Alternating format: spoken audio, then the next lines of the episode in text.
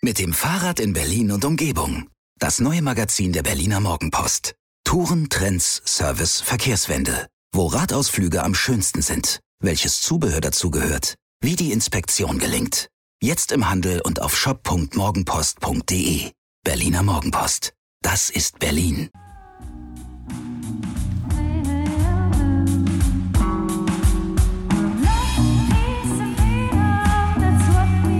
Wir.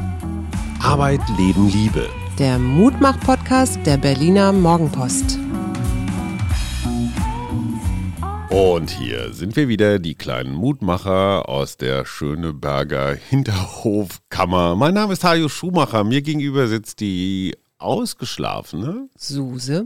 Schatz, äh, wie war dein Wochenende? Sehr bewegend. Sag mal.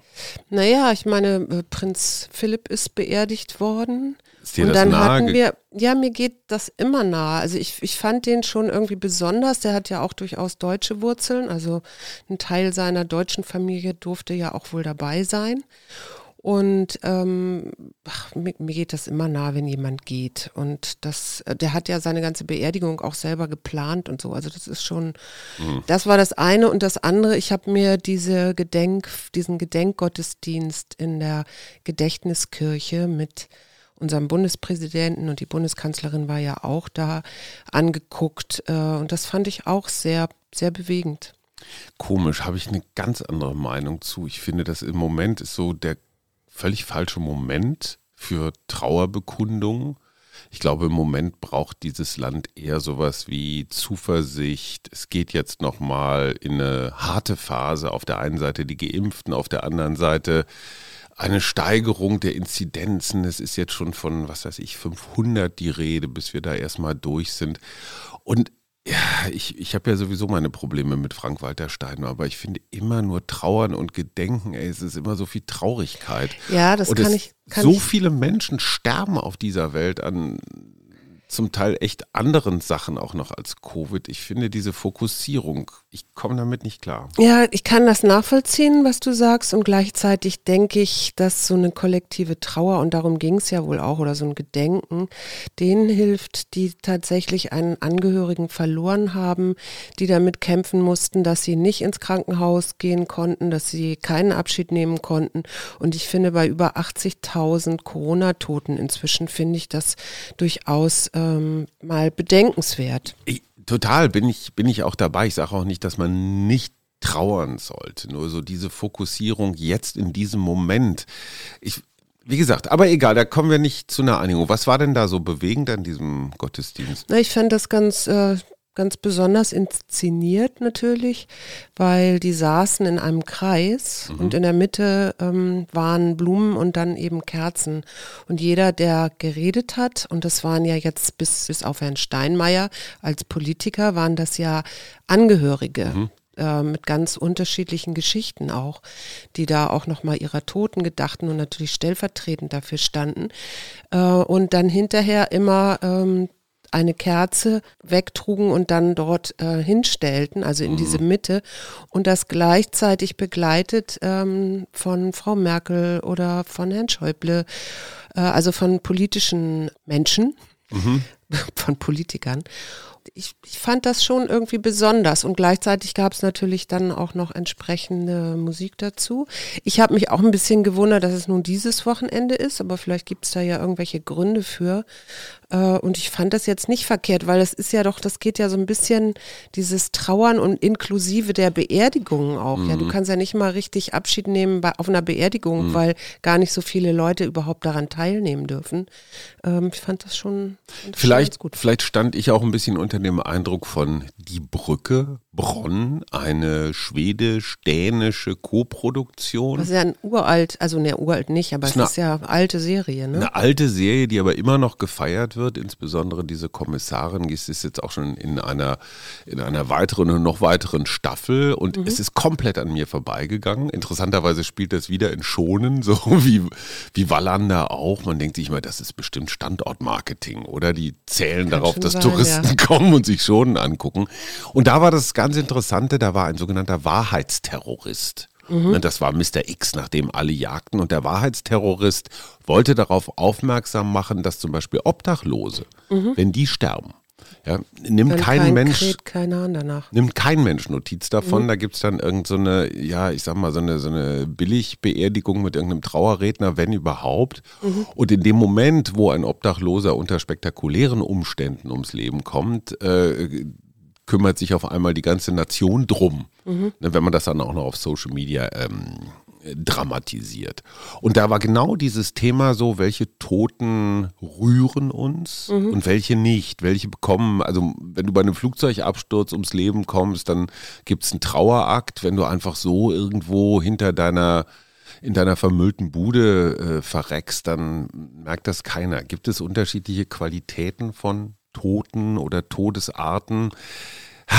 Ich finde, es gibt so viele Tote, auf die man aufmerksam machen mhm. könnte. Nicht nur in Deutschland, sondern so auf der ganzen Welt. Und gut, vielleicht ist das auch so eine Form von Vorzugsbehandlung. Lass uns zu den Lebenden kommen. Offenbar genau. haben sich Söder und Laschet immer noch nicht entschieden, wer es wird. Ja, aber das interessiert mich jetzt auch gerade gar nicht so sehr. Mann! Ich finde ja die Habeck-Baerbock-Frage viel spannender. Ja, die ist doch entschieden. Das werden wir ja erst im Laufe des Tages heute erfahren, für wen sich der grüne Bundesvorstand entschieden hat. Und dann ist es ja immer noch nicht entschieden, weil das ja eigentlich erst auf dem grünen Parteitag im Juni richtig beschlossen wird. Also wenn die Basis dann mit. Bist du ein bisschen abstimmt. verliebt in Robert Habeck?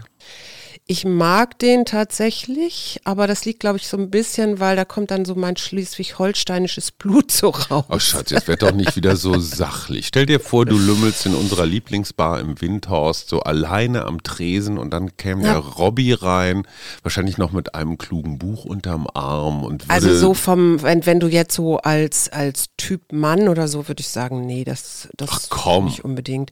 Ich habe mich ja gefragt, warum bei mir, und da, da gehen dann doch so Stereotypen wahrscheinlich einher oder weil ich mhm. eine Boomer-Generation aus der Boomer-Generation stamme, warum ich, ich meine, die haben beide Kinder, ja? ja.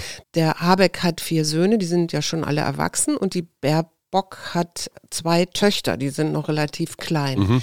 Äh, und ich habe mich dann gefragt, kann eine Frau, die zwei kleine Kinder hat, ähm, Bundeskanzlerin werden. Und eigentlich müsste, die, müsste diese Frage ganz klar mit Ja beantwortet werden. Und ich habe mich, ich habe gemerkt, dass mich das irgendwie äh, so ein bisschen abhält. Und das fand ich irgendwie schrecklich. Also dass in deinem Kopf äh, das praktisch so eine Bremse ist. Das kann sie doch nicht, also so ganz Kinder. blöd, so kann sie doch nicht machen, sie ist doch Mutter, also irgendwie sowas. Mhm. Und das ist aber nur so ein Gefühl, das ist jetzt mhm. nicht, hat jetzt nichts mit meinem äh, Denken zu tun oder so. Ich fand das ganz komisch. Was, was denkst du denn, was kann sie tun? Ne? Mhm.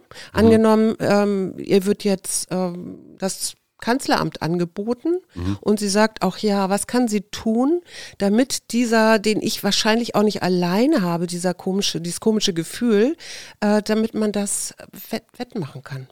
Ich glaube, erstens mal kriegst du das nicht weg, weil mhm. es gibt diese Mutter- oder Elternverantwortung. Ich mhm. kenne das auch von Männern. Mhm. Ich habe mal mit einem CEO gesprochen von einem DAX-Konzern, das ist schon ein paar Jahre her, der ist nicht mehr äh, DAX-CEO.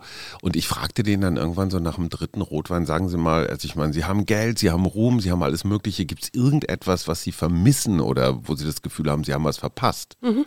Und der sagte, und ich hatte den Eindruck, er meinte das ernst und war auch richtig traurig. Er sagte, von meinen drei Kindern habe ich nichts mitbekommen.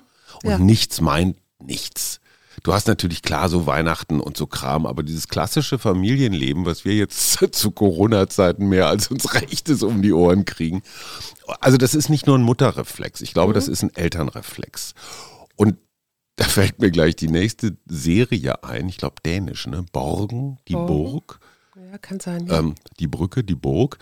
Da geht es ja um eine Ministerpräsidentin, die auch Kinder hat, die schon mhm. ein bisschen älter sind. Und da ist das ein permanenter Konflikt. Ja. Und zum Konflikt gehört natürlich auch die Partnerschaft dazu. Mhm. Wie willst du mit einem Partner, einer Partnerin eine Beziehung lebendig halten, wenn du den ganzen Tag ja, mit, den, mit existenziellen Problemen beschäftigt mhm. bist? Mhm.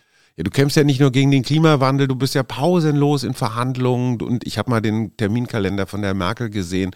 Das geht so in fünf Minuten Takten. Ne? Dann mhm. ruft der an, dann ist das. Du nimmst das mit ins Bett, du nimmst das mit ins Wochenende, du nimmst das mit in den Urlaub. Du bist als Partnerin, als Mutter, als Mann, als Vater, fällst du aus. Ja. Und das hat man in Borgen auch gesehen. Was macht das mit einer Beziehung? Also jetzt mal ganz abgesehen von Kindern, wenn du so einen Professor Sauer hast, der da in seiner Grundlagenforschung unterwegs bist und man ist sowieso auf so, ist aber auf so einem wissenschaftlichen Level, dann geht das vielleicht noch.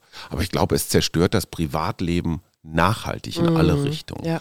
Dieses schlechte Gewissen loszuwerden. Ich kümmere mich um meine menschlichen Bedürfnisse oder Pflichten nicht, äh, das wird da sein.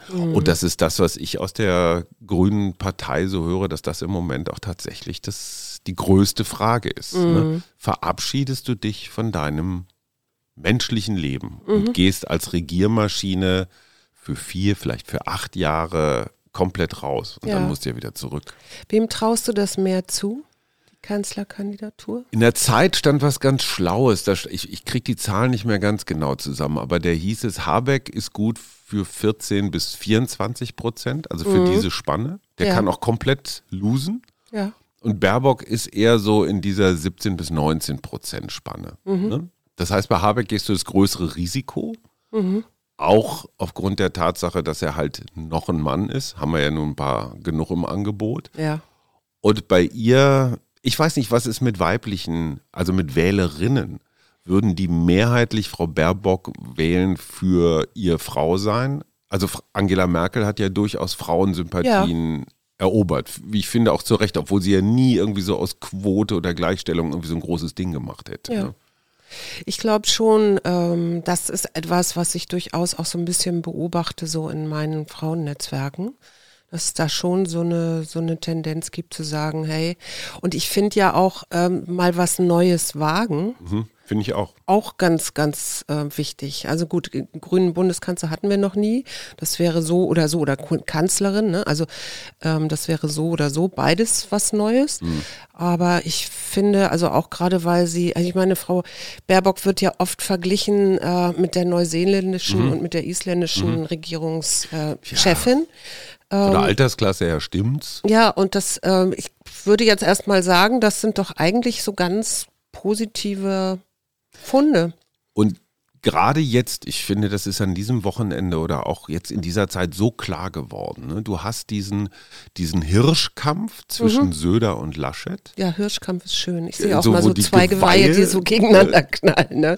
Und, ja. und die Anna Klaus, äh, die ja für den Spiegel arbeitet, hat ja jetzt gerade ihre Söder-Biografie fertiggestellt und äh, gibt auf Spiegel Online, glaube ich, auch ein Interview zu ihm. Ne? Und sagt, der ist so, so ego, so ich, so mein Erfolg. Ähm, null Smalltalk, null irgendwie Rücksicht auf Leute, jeder schlechte Witz auf Kosten anderer. Also so, ja, schon fast ein bisschen Trumpisch. Das ist schon wieder so, So sehr alter, weißer Mann. Ne? So. Und das ist das, was ich, das ist genau der Punkt, was ich an den Grünen sehr, sehr schätze, ist ein, eine neue Form des Umgangs miteinander. ja. Und Ich zwar finde- in dieser Doppelspitze Genau, ja auch. Ne? genau. Und die wollen beide genau dasselbe wie Söder und Laschet. Ja? Ja. Aber die haben einen sehr gepflegten Umgang, die halten sich total sklavisch an ihre eigenen Pläne, keiner quatscht, die ganze Partei hält zusammen, da ist so ein Teamgeist dabei.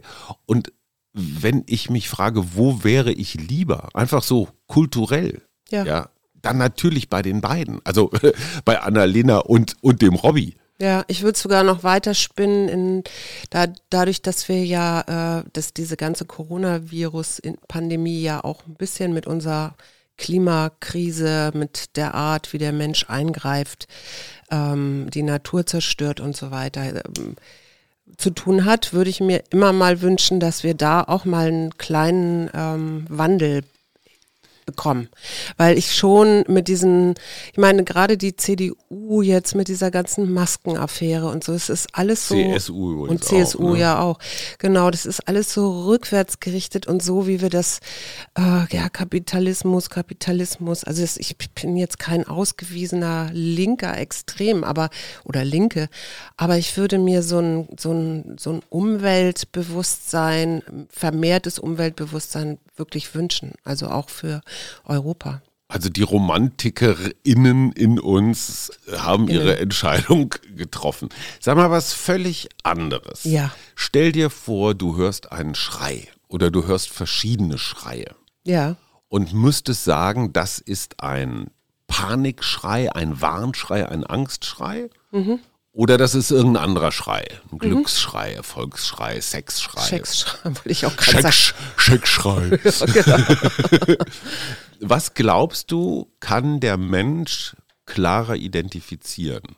Den Panikschrei, den Warnschrei oder den Lustschrei? Ich würde sagen, den Panik- oder, oder Angstschrei. Nee, das genaue Gegenteil ist der Fall. Entgegen aller Erwartungen reagierten die Versuchspersonen auf nicht alarmierende Schreie schneller und konnten sie besser einordnen, die jeweilige Emotion. Es gab nämlich einen, das fand ich sehr, sehr lustig, einen Versuch, ähm, wo man einfach versucht hat, Schreie zu differenzieren. Ne? Und Schrei ist nicht gleich Schrei. Nö.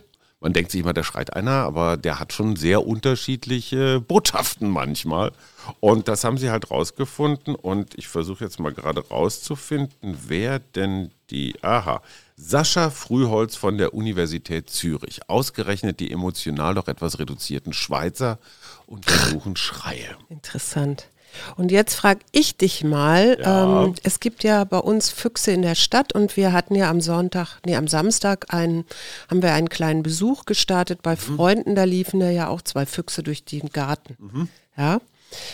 Und wenn ich dich jetzt frage, es gibt Stadtfüchse und Landfüchse, welcher wird neun Jahre alt und welcher wird anderthalb Jahre alt? Was würdest du sagen? Welcher Füchs? Ich Fuchs würde überlebt sagen, der? Landfuchs hat eine niedrigere Lebenserwartung.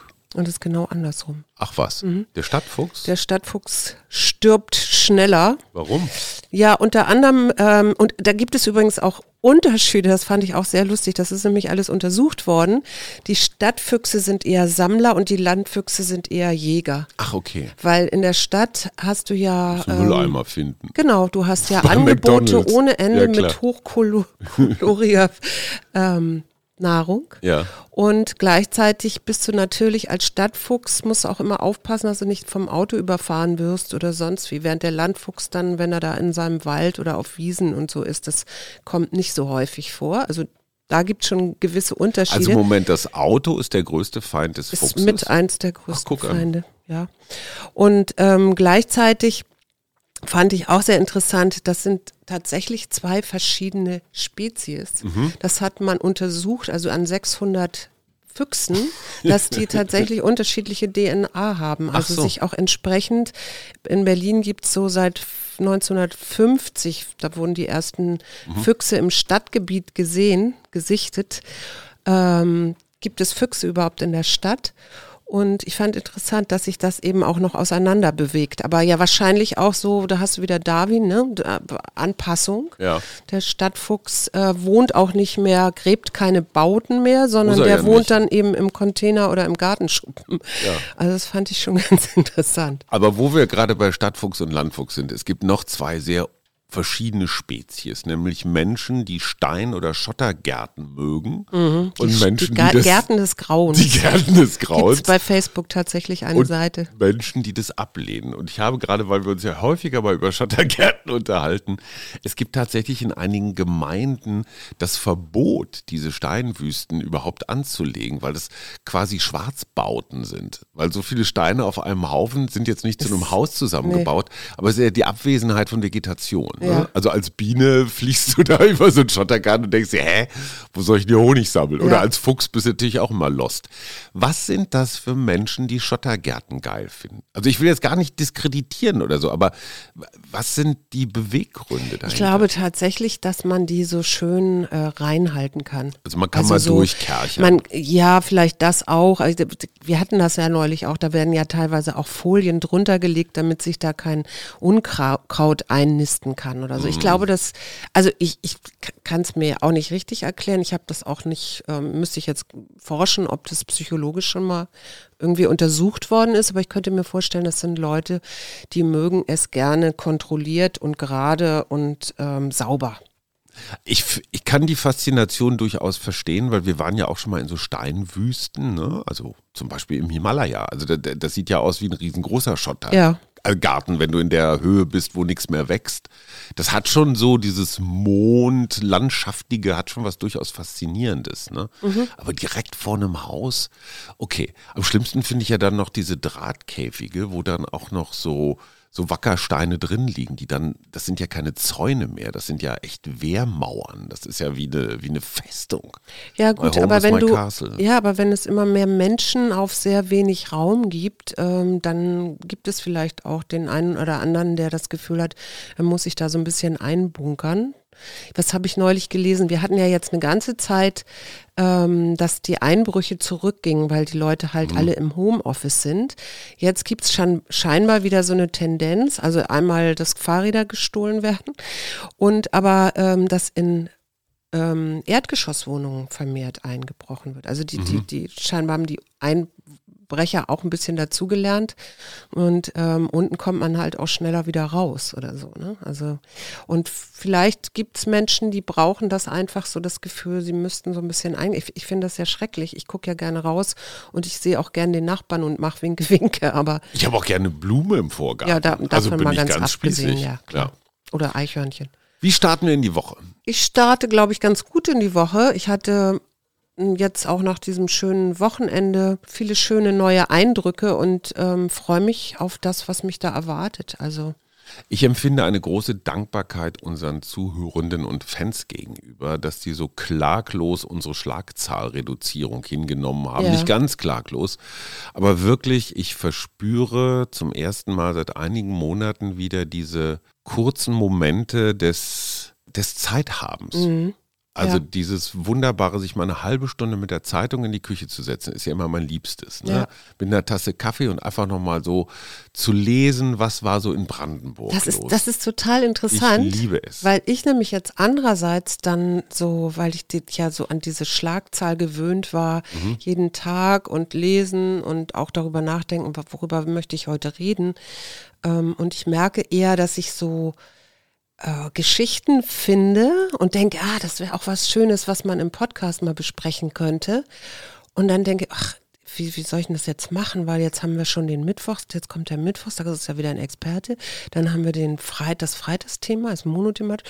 Hm, das heißt, ich muss das, kann das erst in einer Woche tun. Suse bereitet die Schlagzeilerhöhung vor. Ich glaube, ich, äh, also ich sammle die schon inzwischen immer in irgendwelchen mhm. Klarsichtmappen und vergesse dann aber, dass ich es wieder so, also ich, ich habe die Umstellung noch nicht ganz geschafft, merke aber zwischen uns beiden, mhm eine gewisse Entspannung, die sicherlich damit zu tun hat, dass du entspannter bist. Natürlich, hat nur mit, ich bin ja immer schuld an allen Stimmungen. Nö, nö, nö, es geht gar nicht es um Schuld. Es gab einen Politiker, der war berüchtigt für seine Klarsichtfolien. Wolfgang Schäuble nicht. ja, hat sich auch ein Vogel, so ähnlich. Sind super Ich weiß auch gar nicht, warum ich auf Schäuble jetzt gerade komme. Ja, ist auch halt so ein ordentlicher, ne? Also man hat so den Eindruck. Ja. Ja, also Hans-Jochen Vogel, der war auch immer sehr, sehr penibel. Aber es nützt mir ja nichts, weil ich finde ja dann die Klarsichthülle nicht wieder. Oder, verge oder vergesse sie, vergesse sie so ja. wie heute. Ich habe da, glaube ich, auch irgendwo noch eine, aber ich weiß Wir nicht. Wir machen eine Sonderfolge, die heißt Suses Klarsichtfolien und da werden wir dann die Fundstücke der letzten Monate ausbreiten. Okay. Gut, also, wir ziehen mal wieder eine unserer Engelskarten, Unser weil wir festgestellt haben. Willst du? Ey, ach komm, du ach darfst komm, heute. ich darf mal ziehen. Ich habe das ja. goldene Händchen. Ich ziehe jetzt bestimmt sowas. Das Motto der Woche. Das Motto der Woche, Klöter, Klöter. Oh nein. Was ist denn das Motto? Gehorsam. Gehorsam. Habe ich schon ungefähr 500 Mal gezogen und wir haben. Ja, was sagt dir das? Ja, weiß auch nicht. Äh, Auf, kannst du mal deinen Gehorsam erklären? Also ich, ich sehe das nicht so richtig, aber. Wie du meinst, findest du, dass ich ein gehorsamer Mensch nee, bin? Nee, nicht so. Aber ich, das würde ich auch sagen, aber ich bin ein disziplinierter Mensch. Ja, das, das ist unterschiedlich. Du. Ja, ne? Also ich bin schon anderes. Ich gehorche schon meinen eigenen Vorgaben manchmal. Bist du, du bist gehorsam, ich bin, ich, ne? bin glaube ich, gehorsamer, ja. Also mhm. ich, äh, ich habe das. Dann lies mal vor jetzt endlich. Zack, zack. Von zu Hause ein bisschen mitgebracht. Okay, welcher Teil von dir bestimmt dein Leben? Achte auf dein inneres Wissen. Folge deinen tiefsten Impulsen mit Disziplin und Entschlossenheit. Mhm. Okay, da geht es um, das Gehorsam ist dann, also geht, da geht es ja eher dann um dich selber und ich soll meinen nicht eigenen Schwingungen gehorchen. Was sind denn? Gehorchen ist Gehorsam Gehorchen? Schon. Ja, also Horchen, Hören, Gehorsam, gehört das ja. zusammen? Gut, okay. wir werden uns damit beschäftigen. Ihr merkt schon große Themen, die wir diese Woche bewegen. Wir wünschen Ach so, ich habe noch was vergessen. Alles erdenklich gut. Ich habe tatsächlich äh, am 24. April den nächsten Waldtag. Ah. Und da gibt es noch Plätze. Und wenn jemand sich, ich glaube, es soll ganz schönes Wetter werden, sagt mhm. jetzt die Wettervorhersage, an die man sich eigentlich nicht halten kann. Aber ich ich gehe davon aus, dass es gutes Wetter wird und wer noch mitkommen möchte, kann sich gerne melden. Es sind noch Plätze frei. Ich wünsche viel Spaß und eine tolle Woche. Bis dahin. Wünsche ich auch. Bis Tschüss. dahin.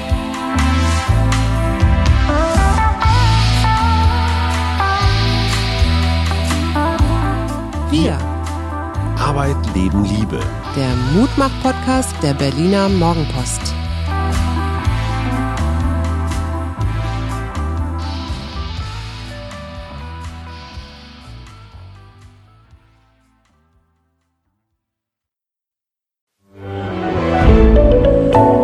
Podcast von Funke.